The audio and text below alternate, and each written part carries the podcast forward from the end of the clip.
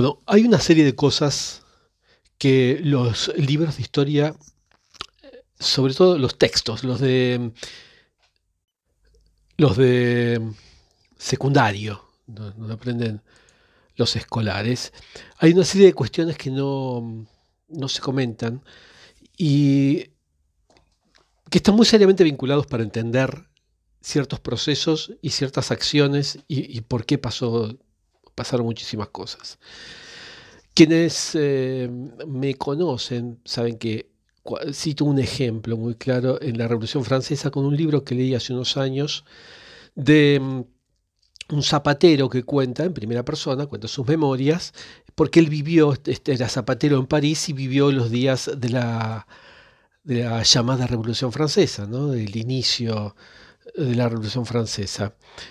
Eh, en todo caso, él lo que cuenta es que, bueno, se iba de un lado al otro y que nunca supo muy bien qué pasaba, pero corría para averiguar porque la gente corría por un lado y después corría para el otro para ver qué pasaba.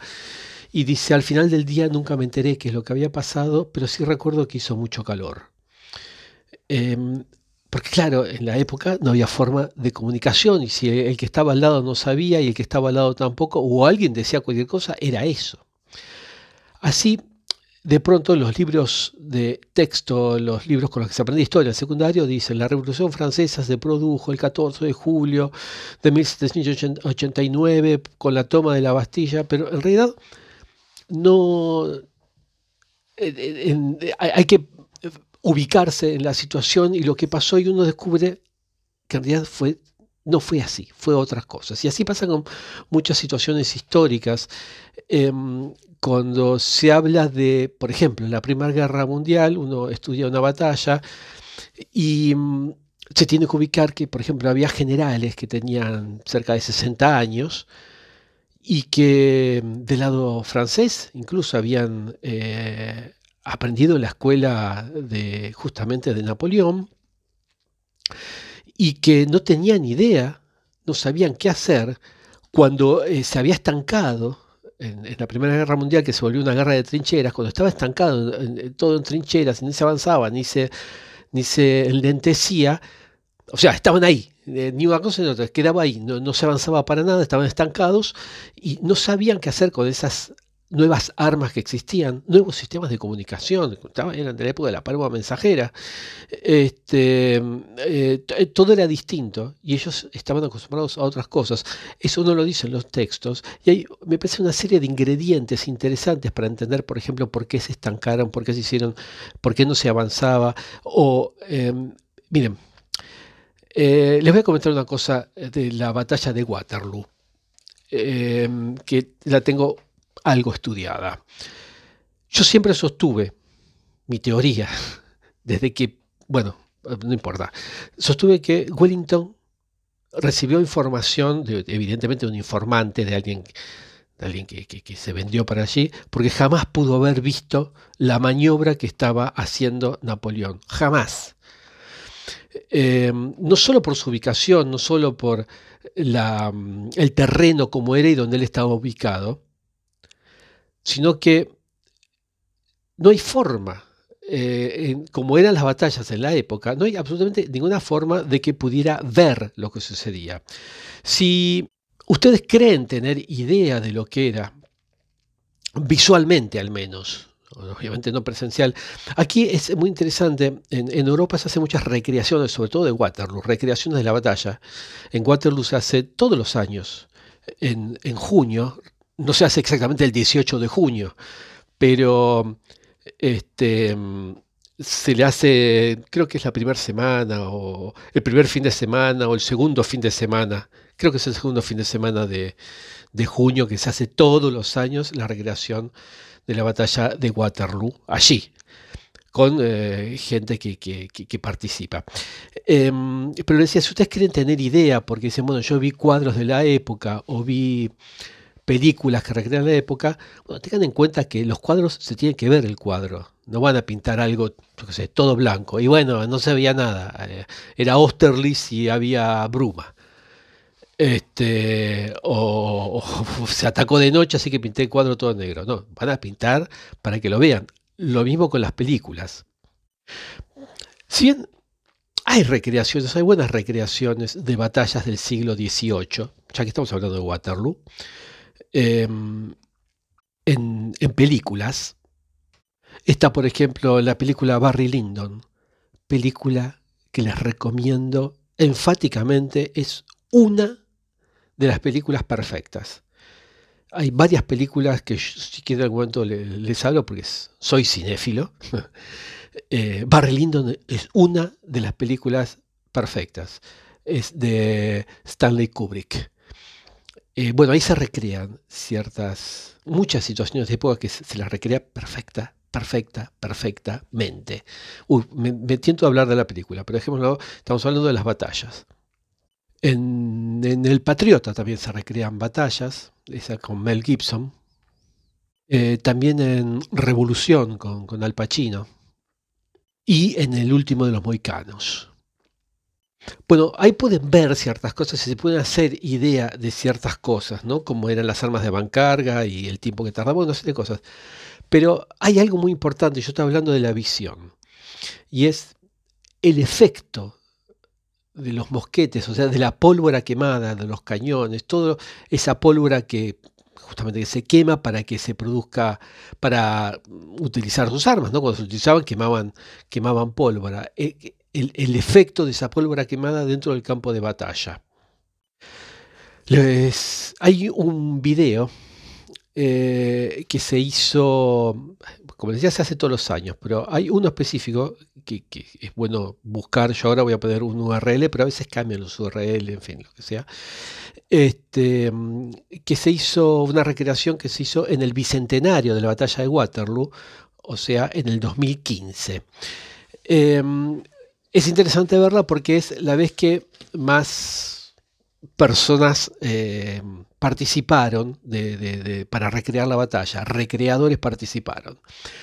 Hubo unas 6.200 recreadores, 320 caballos y 120 cañones. Em, muchísima gente, ¿no? Fíjense, fíjense cuando empiezan, digamos, los disparos, cuando empiezan a, accionar los mosquetones y eh, los mosquetes y los eh, cañones, fíjense lo que pasa con la pólvora y con lo que pasa con la visión. Como les dije, en total ahí había 6.200 personas. Piensen que en la batalla real, en la que, fue, en la que participaron realmente los ejércitos, en el bando francés había 80.000 soldados, 210 cañones y mm, eh, los, prusianos los prusianos tenían 84.000 soldados, 220 cañones, pero dije los prusianos, que no eran todos los aliados, porque de los aliados se calcula que hubo más de 140.000. Inicialmente fueron 68.000. Este, después se sumaron 200 cañones más solo para que tengan en cuenta la cantidad de gente que disparaba y que había y los cañones que había.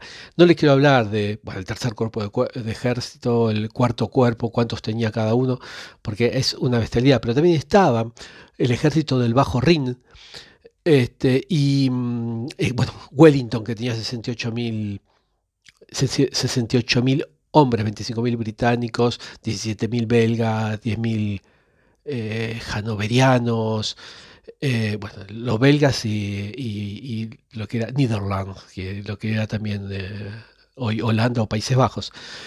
Em, de lugares que ya no existen, como Brunswick, en fin, y de otros lados, legiones de distintos lugares de Alemania.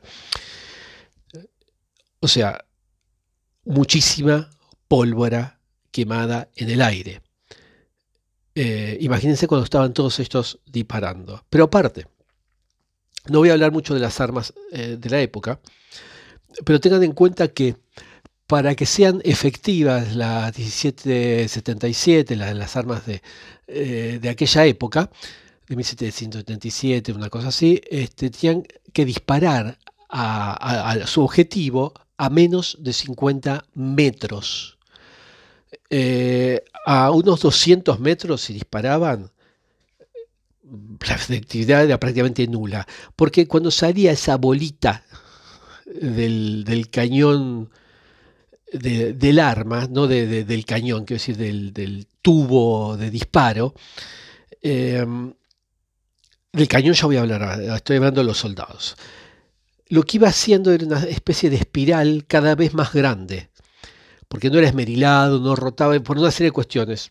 En todo caso, después hablaré de las armas de la época. Pero lo que quería decir es que no eran efectivas.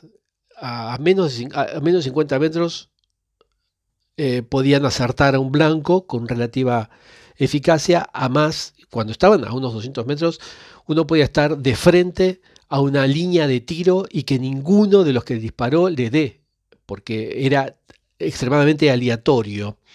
Y cuanto más lejos, ese tirabuzón que hacía la balita que salía, el proyectil que salía, menos efectiva tenía. Los cañones en la época también tenían una característica. Lo más moderno era, antes tiraban una bola, que por impacto causaba daño. Después se, metían cadenas, después dos bolitas atadas por una cadena que era una máquina de picar carne, porque iban las dos bolas cortando todo lo que, lo que podían a su paso con, la cadena. Pero en la época había unas... Em, cargas de, dinamita que le ponían adentro de la bola del cañón. Entonces cuando caía explotaba y las esquirlas hacían un daño enorme. Días anteriores en Waterloo había llovido durante muchísimos, muchísimos días, muchísima agua, lo que no solo dificultaba el movimiento de los cañones en el barro, eh, también el movimiento de los soldados, sino que también cuando caía esa bola y explotaba, salía como un volcán hacia arriba en vez de las esquirlas caer en suelo seco y em, expandirse y causar más daño.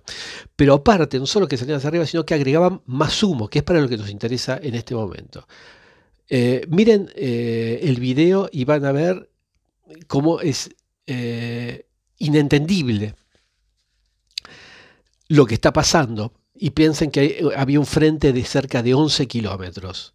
O sea, Imagínense la cantidad de pólvora a lo largo de, vamos a poner 8 kilómetros, poner que en los extremos se podía ver algo, eh, disparándose 200 y pico de cañones por un lado, 200 y pico por el otro, eh, ponerle que no tirarían 80.000 80 eh, soldados de cada lado, pero que, que tiren 10.000 de cada lado ya no se entiende absolutamente nada.